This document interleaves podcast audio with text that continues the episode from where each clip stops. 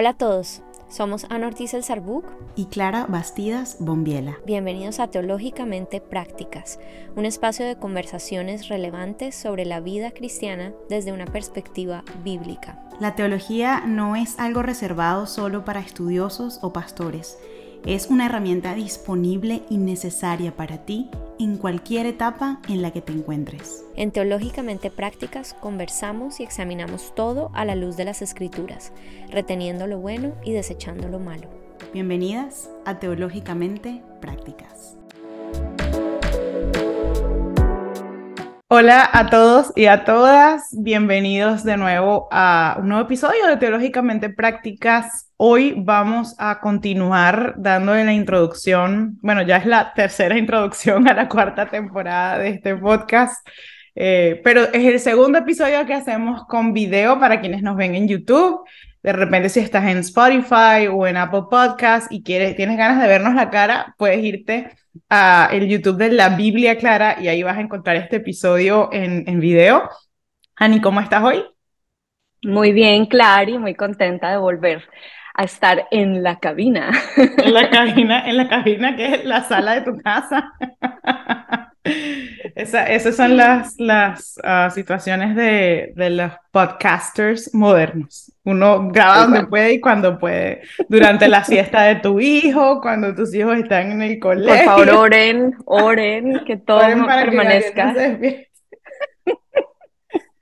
Bueno, Ani, habíamos quedado en el episodio pasado en que íbamos a hacer una continuación de esta conversación acerca del tema de la autoimagen, de, de cómo entiende el cristiano su cuerpo y cómo lo ve a la luz de la Biblia, pero también en el sentido práctico si yo conozco estas verdades acerca de no solamente mi cuerpo y el lugar que Dios me pide que le dé y la, mayor de la mayordomía con la que me pide que lo administre, que lo cuide, sino que también conozco el destino de mi cuerpo, ¿no? Que hablábamos mucho el episodio pasado acerca de que sabemos que el Señor nos promete cuerpos glorificados que, que servirán un propósito eterno y, llegábamos a la conclusión de que nuestro cuerpo importa, de que no es eh, un, algo que simplemente se queda en la tierra y ya, y que es algo que pasa, no, es de las cosas que no va a pasar.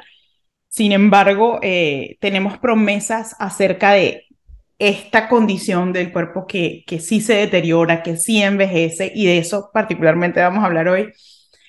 Y si no escucharon ese episodio, porfa, vale mucho la pena que se devuelvan. Es el segundo episodio de esta cuarta temporada para entonces conectarlo con lo que vamos a hablar, porque al conversar nos dimos cuenta de la necesidad de también hablar de un tema, sobre todo el que las mujeres preguntan mucho.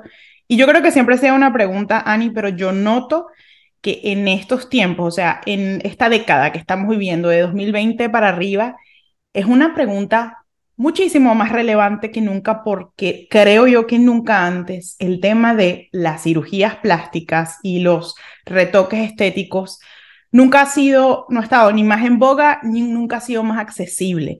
Antes era algo que solo se hacía la gente, creo que súper millonaria, o si estabas en la industria del entretenimiento, si eras actriz, lo que sea, pero ahora no solamente es mucho más accesible, muchísima gente se lo hace, sino que también se lo hace gente cada vez más joven. ¿Cómo podemos pensar con respecto a este tema? ¿Es mm. pecado o no es pecado hacerse una cirugía plástica, digamos, una cirugía que no necesites realmente, sino que la hagas por elección? ¿Qué piensa Dios de eso? La Biblia nos dice algo acerca de, esos retoques estéticos. Y bueno, y ese es como el marco de la conversación de hoy, que esperemos sea corta. La, duración va a depender de cuánto tome la siesta mi hijo. No, mentira, vamos a ver cómo, cómo respondemos las preguntas que pueden tener. Y Ani, cuéntame, cuéntanos tú qué, qué, qué, has pensado al respecto y qué, cuál crees que puede ser un abordaje bíblico que una persona pueda, pueda saber o, o al menos comenzar a entender qué piensa Dios acerca de esto y qué dice su palabra. Sí, pues Clary, la palabra del Señor realmente, por supuesto, por la época en la que fue escrita, pues no tiene absolutamente nada específico para decir acerca de una cirugía estética mm. o, plástica o de un tratamiento de belleza que utilice la tecnología, ¿no? sí, por supuesto, tiene mucho que decir acerca del cuerpo, como lo hemos venido hablando, y tiene mucho que decir acerca de la belleza y de lo que es importante para el reino de Dios, para Dios en su voluntad y de cómo fuimos creados. Pero como no tiene algo concreto eh, y específico para hablar acerca de las cirugías, pues muchas personas se quedan un poco perdidas acerca de cómo podemos pensar bíblicamente en este tema. Pero mm, en ese sentido, la palabra de Dios siempre nos dice que tenemos que pensar con sabiduría, ¿no? El Señor nos ha dado la sabiduría y la sabiduría empieza teniendo temor de Dios.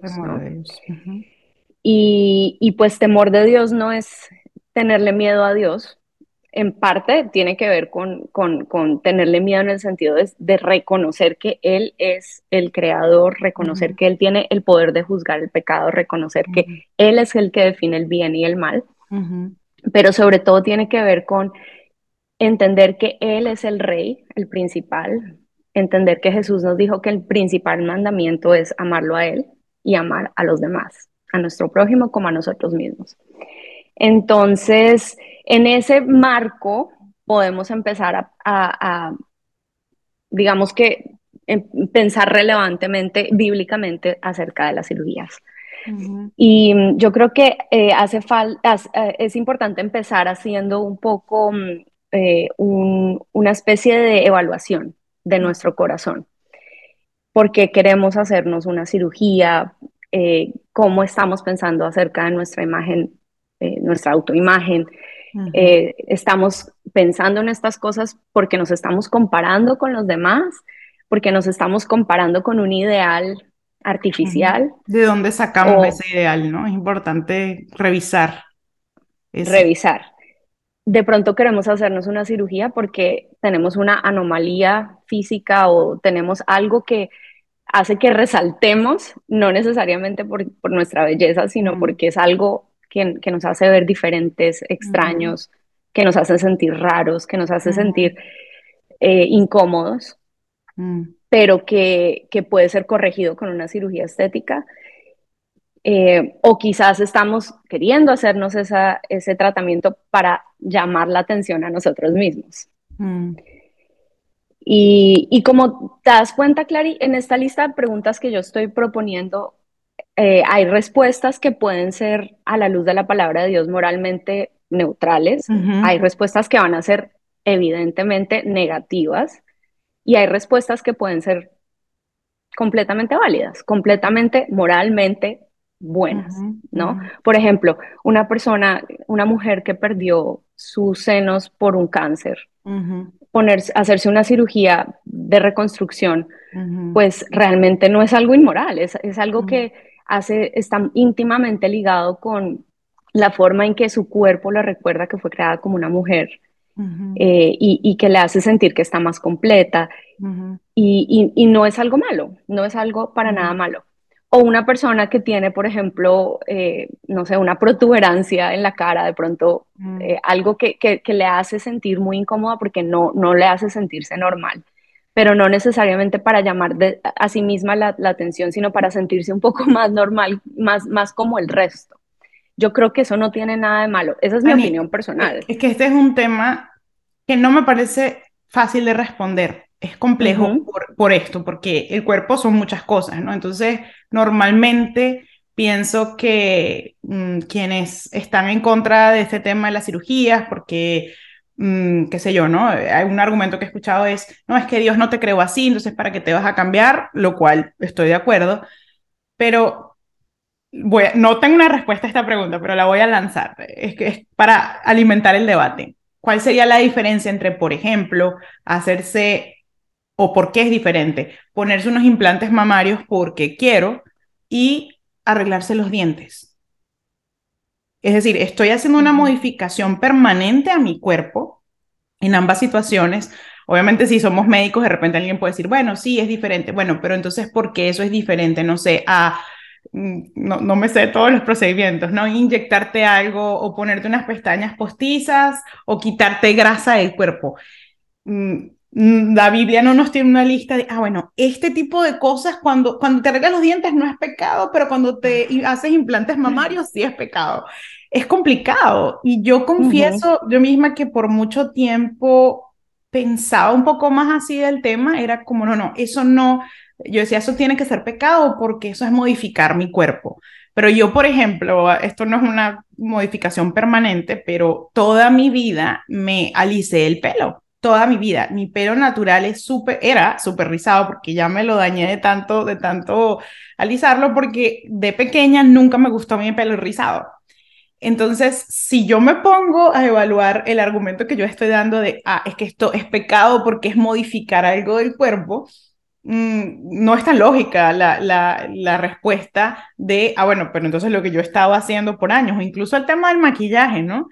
Entonces eso también es pecado, porque si aplicamos la lógica, le aplica la misma.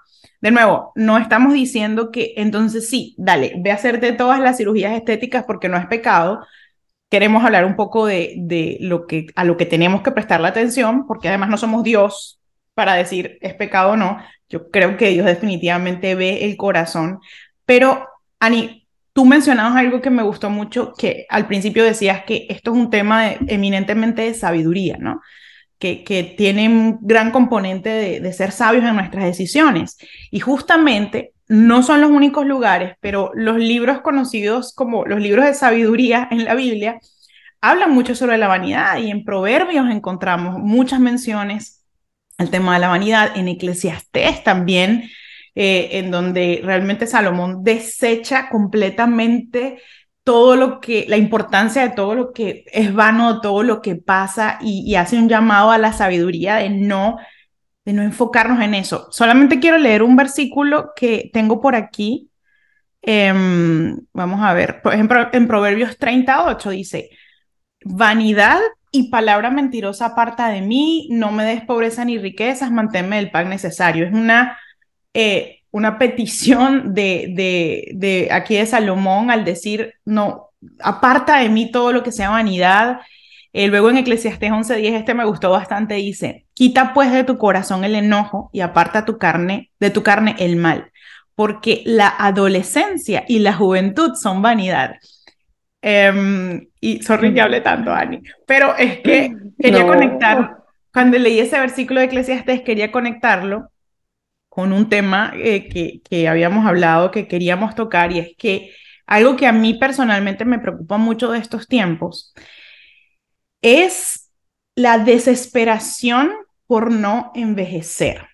El culto que tenemos, y aquí el mundo, pero también los cristianos, el culto que tenemos a la juventud. Si se fijan, muchas veces lo que alabamos de una persona es, oye, qué joven te ves. A mí me pasa mucho, no sé si a ti te pasa, creo que te debe pasar también, eh, que cuando digo mi edad, la gente siempre piensa que soy un poco más joven de lo que soy. Y siempre me halagan eso, como que, ah, qué joven te ves. O cuando saben que soy bastante mayor que mi esposo, me dicen, ah, pero no importa porque te ves joven. Y obviamente es un halago, pero me ha hecho pensar, digo, ¿por qué alabamos tanto la juventud como si envejecer fuera algo malo? Y eso se conecta a este tema porque hay una fuerte tendencia, yo creo que alimentada por nuestras amigas las Kardashian y por todo, todo ese movimiento que está detrás de ellas, de si no te gusta cómo te ves, no importa qué edad tengas, por cierto, puede ser a los 18 años, modifícate. Estos son además los estándares de belleza que cambian porque ahora parece que está de moda estar muy delgada otra vez. Me, me, me enteré hace unos meses y yo, ah, sigo estando fuera de la moda. y, el tema de no envejezcas. Y para eso hay cualquier tipo de tratamientos, em, rellenos, cualquier tipo de cosas.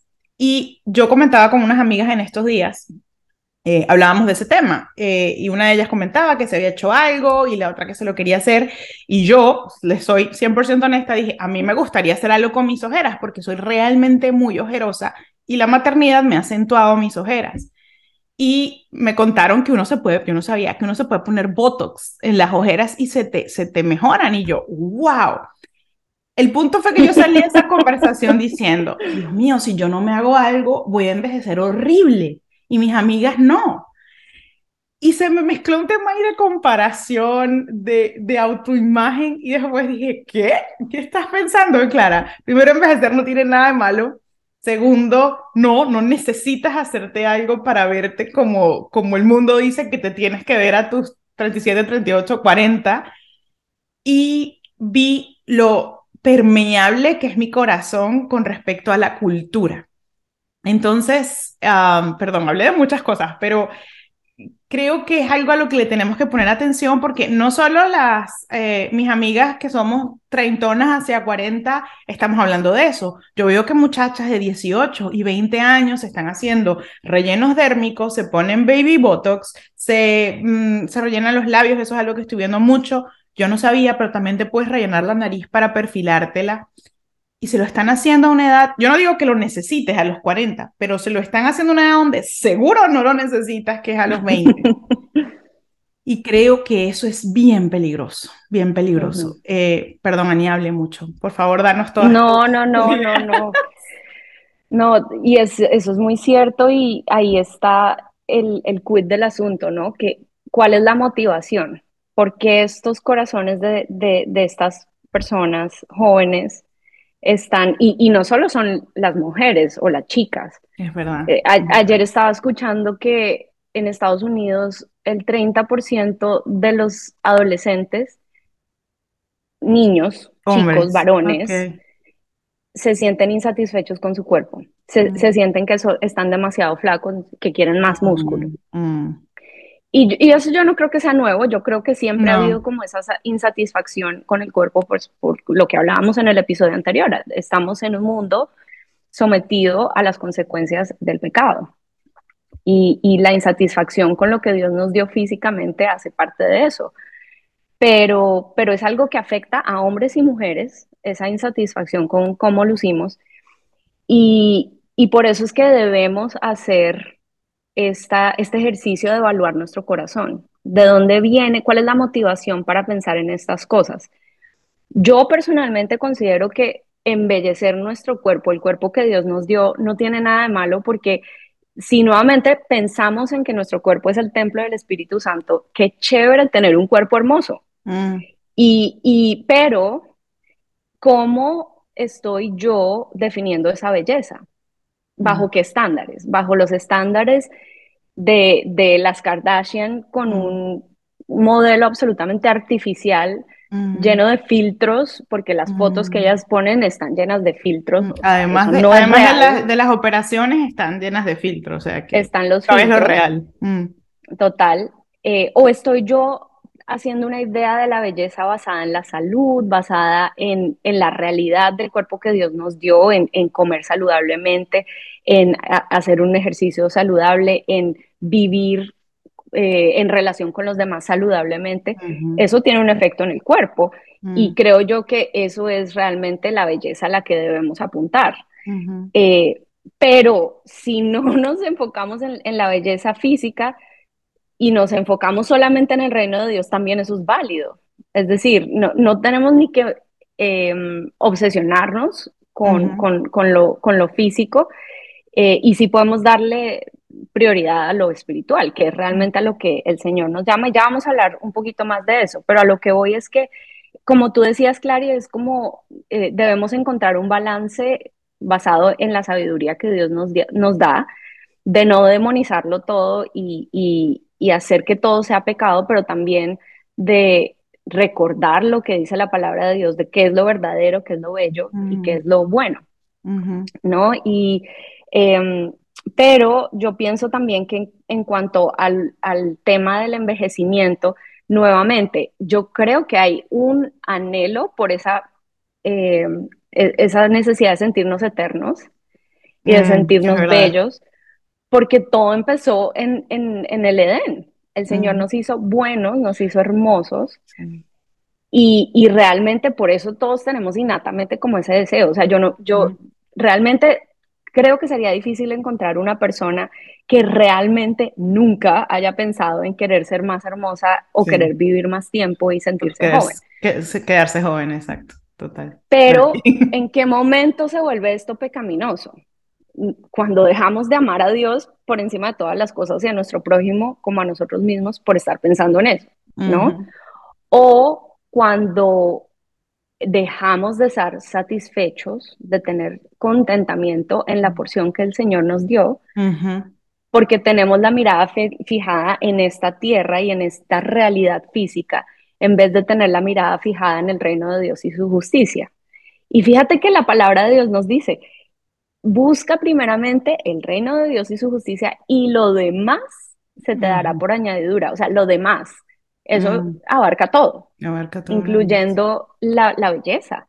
Mm. Y, pues sabemos que la palabra de Dios dice que él, él no ve las apariencias, él ve el corazón, ¿no? Y, y, de hecho eso fue la lección para Samuel cuando estaba eligiendo el, o ungiendo al siguiente rey de Israel. O sea, pasaron ocho hermanos de David, todos guapísimos, altísimos, Fuertes, con los músculos. Maduros, sí. Sí, el, todos eran material de rey, pero resulta que el rey era el, el más insignificante a los ojos humanos de todos. Y, pero al mismo tiempo, eh, él nos dice que sí hay una forma de adornarnos, ¿no? ¿Recuerdas cuando hablábamos eh, en los episodios acerca de, la mujer, de, de, lo que dice Primera de Pedro acerca de, de, los adornos, ¿no? Y él dice que el Señor quiere que tengamos un espíritu suave y apacible. Y, hablábamos en ese episodio que no, no, quiere decir que Dios quiere que no hablemos, ¿no? O que, o que, que, no tengamos una opinión. O que parezcamos personas en situación de calle, porque como yo no me arreglo y solo me concentro en mi espíritu, la gente me va a confundir con alguien que vive en la calle, ¿no? O sea, que no, que no tomes cuidado de tu apariencia, porque eso también es amor a ti y amor a otros, ¿no? Este, claro. La, higiene. Eh, y adornar el templo, el templo de Dios exacto. donde Él habita. Exactamente. Entonces, pero si quiere que tengamos un espíritu que esté dispuesto a someterse a Él.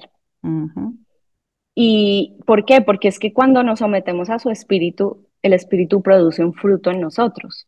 Y ese fruto de amor, de paciencia, de paz, de bondad, de mansedumbre, de dominio propio, ese fruto es lo que nos hace realmente portar la imagen de Dios, que fue la imagen para la cual fuimos creados, para que pudiéramos ser representantes de esa imagen.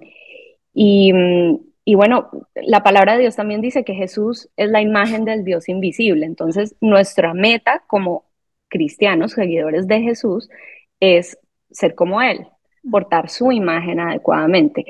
Y sin el Espíritu Santo, apartados de Jesús, es imposible que podamos tener esa belleza. Entonces, como lo decíamos también en el episodio anterior, lo físico, ejercitarnos, buscar que nuestra parte física esté hermosa, es de provecho, pero más provechoso aún es buscar el reino de Dios y su justicia, es buscar lo que Él ha determinado como lo más importante, ¿no? Que es amarlo a Él y amar a nuestro prójimo como a nosotros mismos. Y, para mí eso es muy especial porque, nuevamente, también lo mencionamos la, vez pasada, el Señor nos creó para que anduviéramos en unas obras que Él ya había planeado desde antes de la fundación del mundo. Y te acuerdas que en Romanos dice que hermosos son los pies de los que anuncian la paz. Sí. Entonces, nuevamente, ¿Qué dice la palabra de Dios? Que es hermoso cuando nosotros estamos compartiéndoles a los demás lo más importante que necesitan saber en su vida, que es que todos los seres humanos estamos separados de Dios por el pecado. Y aunque Él había creado un mundo perfecto, el pecado rompió esa perfección.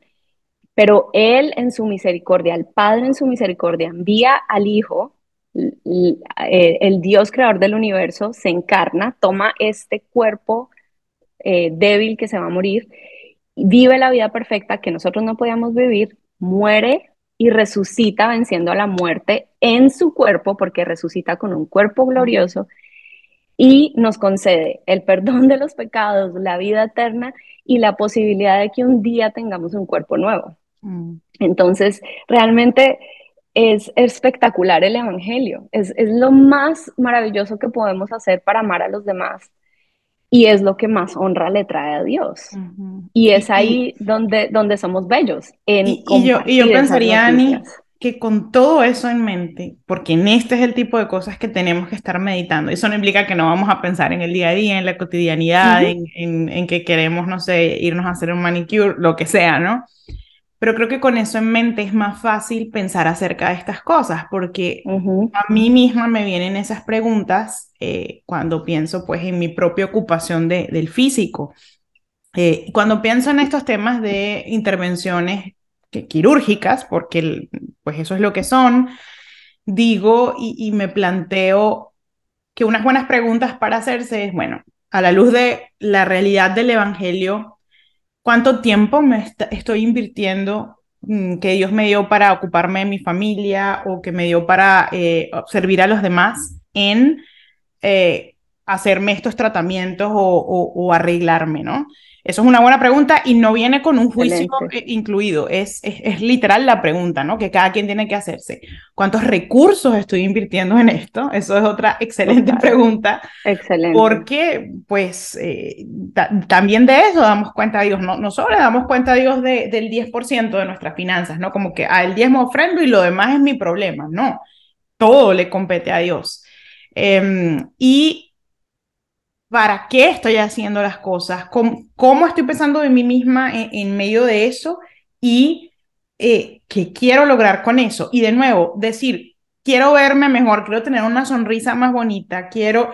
Eso no necesariamente es una, es una respuesta pecaminosa, para nada, pero sí tiene mucho que ver que tanto perseveras en ese pensamiento, creo yo, la, la, vida cristiana es un llamado y nos cuesta muchísimo. Yo siento que eso me cuesta a mí. Tengo un montón de años en la vida cristiana y siento que me cuesta muchísimo todo el tiempo, pero es a pensar menos en nosotros y más mm. en los demás. Y eso no quiere decir que te abandones y que no, no, ¿para qué te vas a arreglar? No, no, no tiene nada que ver eso, eh, eh, pero sí es una actitud de vida en la que yo antepongo lo que Dios me pide hacer a lo que me está pidiendo mi carne.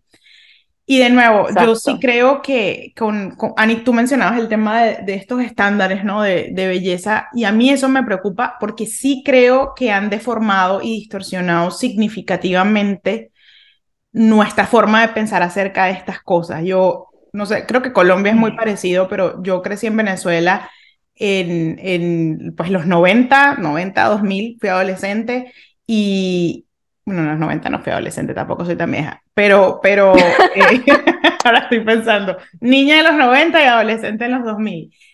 Y era tan común hacerte una, un, implantes mamarios, o sea, pero era, un, era, era absolutamente común. Y yo recuerdo que nunca quise, primero porque soy la persona más, no era por piadosa, era porque soy súper miedosa y era como yo, ni de casualidad voy a entrar a un, a, a, un, a un pabellón quirúrgico a que me abran voluntariamente. Y de hecho, la única vez que lo he hecho fue para que mi hijo naciera, o sea que la cesárea. lo detesto. Pero eh, era algo tan común que yo me llegué a sentir muy fuera de lugar muchas veces, porque era como, bueno, pero, y yo, y yo decía, ¿no? Yo que luché tanto con este tema de la soltería, decía, ¿será por eso que no tengo novio? Porque no me he puesto los implantes mamarios. Y eso es solo un ejemplo de cómo la cultura le da forma a tus estándares. Y, hay, y, eso hay que revisarlo. Y yo recuerdo que luego, cuando me fui a, a, estudiar a Inglaterra y hablaba con mis amigas de la maestría, que eran de otra cultura total, eran europeas todas, eran de otra cultura, llegamos a conversar del tema y ellas me contaban que en su cultura era súper mal visto operarte. Era mm. como, eso es de mujeres que trabajan en la industria pornográfica. Y no estoy diciendo, ojo, que las mujeres que lo hayan hecho, estoy diciendo que según la cultura hay una visión diferente de, de ese tipo de decisiones. Entonces, ¿qué tanto la cultura está moldeando lo que esas decisiones que yo tomo de cómo estoy invirtiendo, no solo mi tiempo y mi dinero, sino también poniendo un nivel de riesgo en, mi salud, porque eso nadie puede negar que existe. Y hoy en día yo creo que eso, esa operación se sigue haciendo, pero estoy viendo mucho el tema como de, de estos rellenos y e inyectarte los labios y, y, todo esto. De nuevo, no creo que sea malo, creo que hay libertad, es un tema donde hay una libertad, pero tienes que pensar muy bien y tener mucho cuidado eh, si, si decides tomar esa decisión Yo le comentaba a Ani que vi un, video de una influencer, además bellísima esa niña, este, muy joven, es una influencer cristiana que hace videos sobre maternidad, sobre la fe, y, ella contaba que ella eh, hacía mucho esto, se ponía baby botox, el relleno en los labios, y ella contaba su propia experiencia, habiendo decidido que iba a dejar de hacerlo, porque sintió una convicción personal eh, de parte de Dios. Pero ella decía, ustedes no saben lo adictivo que es esto. Porque mm. una vez que tú empiezas y tú le ves a ella y dices, ¿cómo pudieras tú querer modificarte algo en la cara? Tiene como 23 años además, su cara llena de colágeno. Ella no sabe el colágeno que se va a ir, o sea, está llena de colágeno. Y ella se estaba haciendo todo eso y se veía muy linda, o sea, no se veía falsa, era un trabajo bien hecho. Pero ella decía, cuando tú empiezas rellenándote acá, resulta que te toca rellenarte aquí. Perdón por los que no nos están viendo en video, me estoy señalando distintas partes de la cara. y te toca, entonces, como ves todo lo que es posible y todo lo que la tecnología ha logrado, quieres seguir y quieres continuar. Y fíjense ustedes en las celebridades y en toda la ola de celebridades que hace eso continuamente y no saben cuándo parar. Dios la bendiga, pero miren cómo está Madonna está completamente desfigurada y es una persona que tiene todos los recursos del planeta para hacerse un buen trabajo. ¿Qué sucede allí? Que llega un punto que es tanta la distorsión que pierdes la perspectiva. No estoy diciendo que esto le va a pasar a cualquier persona que se hace esto, no. Es que es un terreno donde hay que ser cuidadosos al entrar. Y, realmente eh, eso sería como mi ánimo para quien nos está escuchando. Si lo vas a hacer, Mm, puedes, puedes entrar con, con, la idea de que es un tema neutral, es un tema en el que necesitas sabiduría de Dios, no, no, no es un pecado explícito en la Biblia, pero tienes que revisar tanto, no solamente tu corazón, sino cómo vas a dar cuentas tú al Señor de lo que estás invirtiendo en eso y las razones eh, por las cuales lo vas a hacer. Completamente, y todas las implicaciones médicas. Es que incluso hasta un tratamiento odontológico tiene implicaciones puede tener efectos secundarios peligrosos. Y, hay que tener mucho cuidado con eso porque la carne es insaciable. La carne es insaciable y por eso la debemos someter al espíritu y debemos renovar nuestra mente. Y para renovar nuestra mente, como dice Romanos, tenemos que escuchar la palabra de Dios y recordar todo lo bueno, todo lo que es digno de alabanza, todo lo verdadero, ¿no? Y nuevamente a través de la palabra de Dios. Por eso permanecer en su palabra es tan, tan, tan importante y es lo que animamos constantemente a nuestra audiencia que hagan, ¿no? Porque de lo contrario, todas estas ideas muy fácilmente no, nos mueven. O sea, a mí me pasa todo el tiempo. Yo tengo que estar constantemente pidiéndole al Señor que renueva mi mente porque yo tengo una mente que, que, fácilmente se deja influenciar y, y necesito, dependo del Señor para que ese no sea el caso, ¿no? Yo creo que entonces, Clary, eh, todo esto nos ayuda a pensar que es importante estar pensando en, renovar nuestra mente, tener mucho cuidado con lo que escuchamos, con lo que vemos, considerar incluso lo que decimos de nosotros mismos, ¿no? De nuestro cuerpo. Cada vez que, nos vemos al espejo, ¿qué, estamos haciendo con eso que vemos? Si, si estamos evitándolo o, o estamos buscando vernos evaluar, evaluar, evaluar el corazón. Y, bueno, yo creo que un versículo que para mí ha sido muy bueno para um, pensar en estos temas ha sido el versículo en 2 de Corintios que habla de um, combatir los argumentos que se levantan en contra del conocimiento de Cristo. No solamente para este tema, ¿no? Realmente cualquier tema mm. de los pensamientos con los que lucho es, recordar eso, que todo argumento que se levante en contra del conocimiento de Cristo es algo que yo debo combatir. Y el Señor me dio las herramientas para combatirlo, me ha dado su palabra, me ha dado el tiempo de oración, me ha dado el ayuno y mm, me ha dado su comunidad, el, tener personas con quien yo pueda compartir estas luchas, a quienes yo pueda rendirle cuentas, eh, con quienes yo cuente para que oren por mí, todo eso es lo que me ayuda a combatir esos argumentos que se levantan en contra del conocimiento de Cristo. O sea, nuevamente, el tenerlo a Él en el lugar que le corresponde es lo que hace que todo lo demás pueda estar realmente ordenado. Y, y bueno, yo creo que ya con eso, Clary, yo personalmente me siento satisfecha con lo que hemos conversado hoy. Obviamente hay mucho más que Podríamos, claro, podríamos hablar. Podríamos hablar. como siempre. Sí, como siempre. Yo, yo, creo que hay mucho más que podríamos decir y quizá escuchar este episodio te generó más preguntas que respuestas, eso puede ser. Yo creo que si sigo pensando en el tema, me siguen surgiendo preguntas, no respondí, de hecho las preguntas que planteé, casi ninguna la respondí porque genuinamente creo que son temas de libertad y en las que Dios, solo Dios te puede guiar, ¿no? No hay nadie que te pueda decir esto es malo, esto es bueno a la luz de la palabra. Sí, sí, podemos obviamente evaluar nuestro corazón, creo que ahí es donde veo una mayor importancia. yo personalmente en mi vida eh, en lo que atañe a, mi autoimagen, me doy cuenta que cuando, cuando pienso mucho en cosas que tienen que ver con la estética, es porque estoy pensando demasiado en mí misma. eso, esa ha sido mi experiencia. No, no estoy diciendo que, sea, que tenga que ser la de todo el mundo. Y eso es algo a evaluar. Em, igual, de repente no es algo eh, tan estético, pero, pero lo hablábamos el otro día, el tema de la, autoimagen con, con, después del embarazo, por ejemplo, porque es uno de los grandes cambios que, que puede pasar una mujer en su cuerpo. Yo, yo llego a un punto que estaba sufriendo, ¿no? Sufriendo por, por el tema del, del cuerpo y del peso.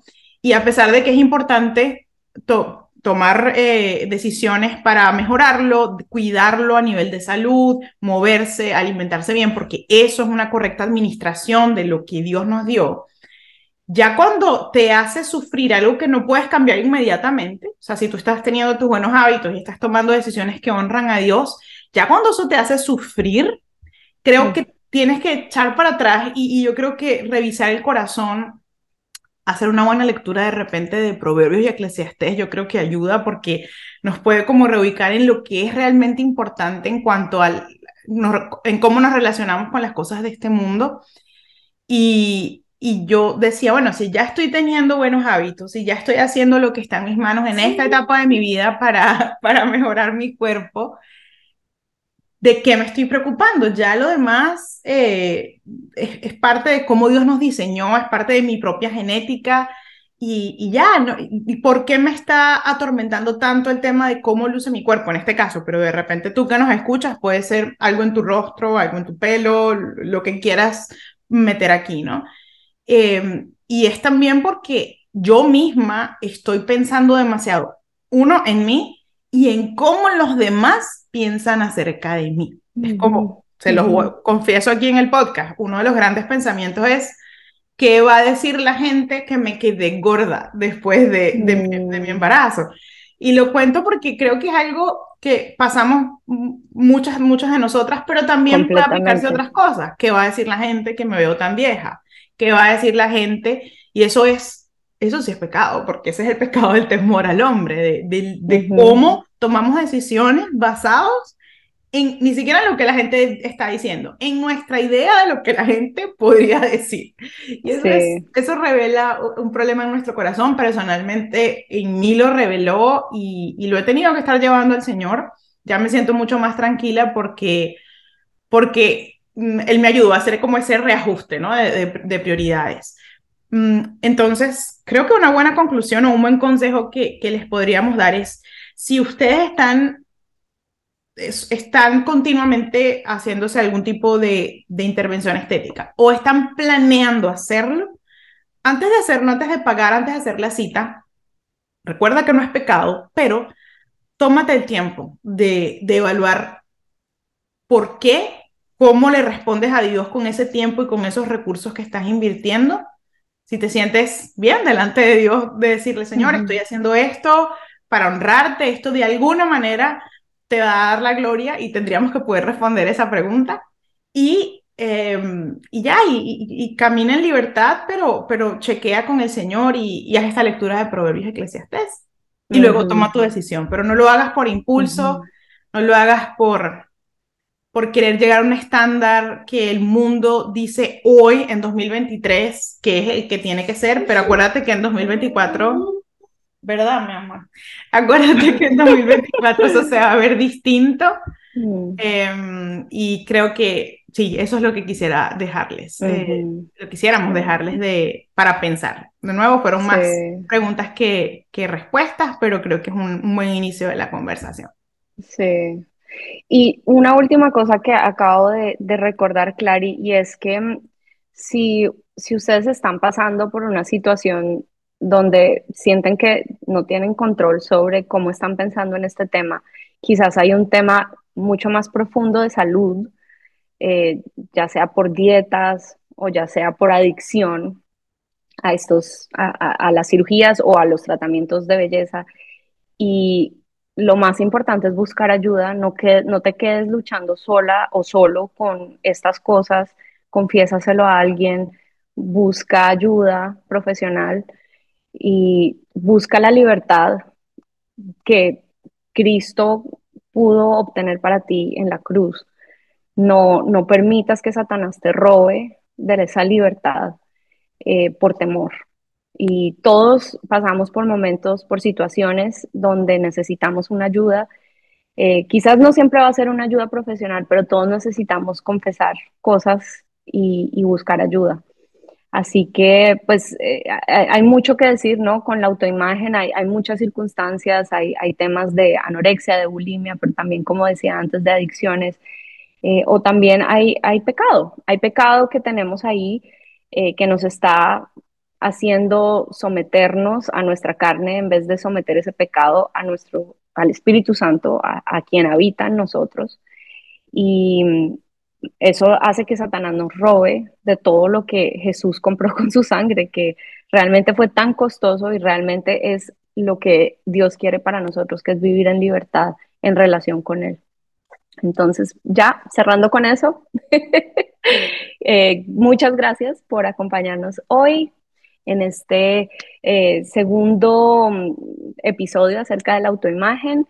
Vamos a continuar con esta temporada con unos temas que creo que les van a gustar muchísimo. No se los pierdan. Además, vamos a tener más invitados.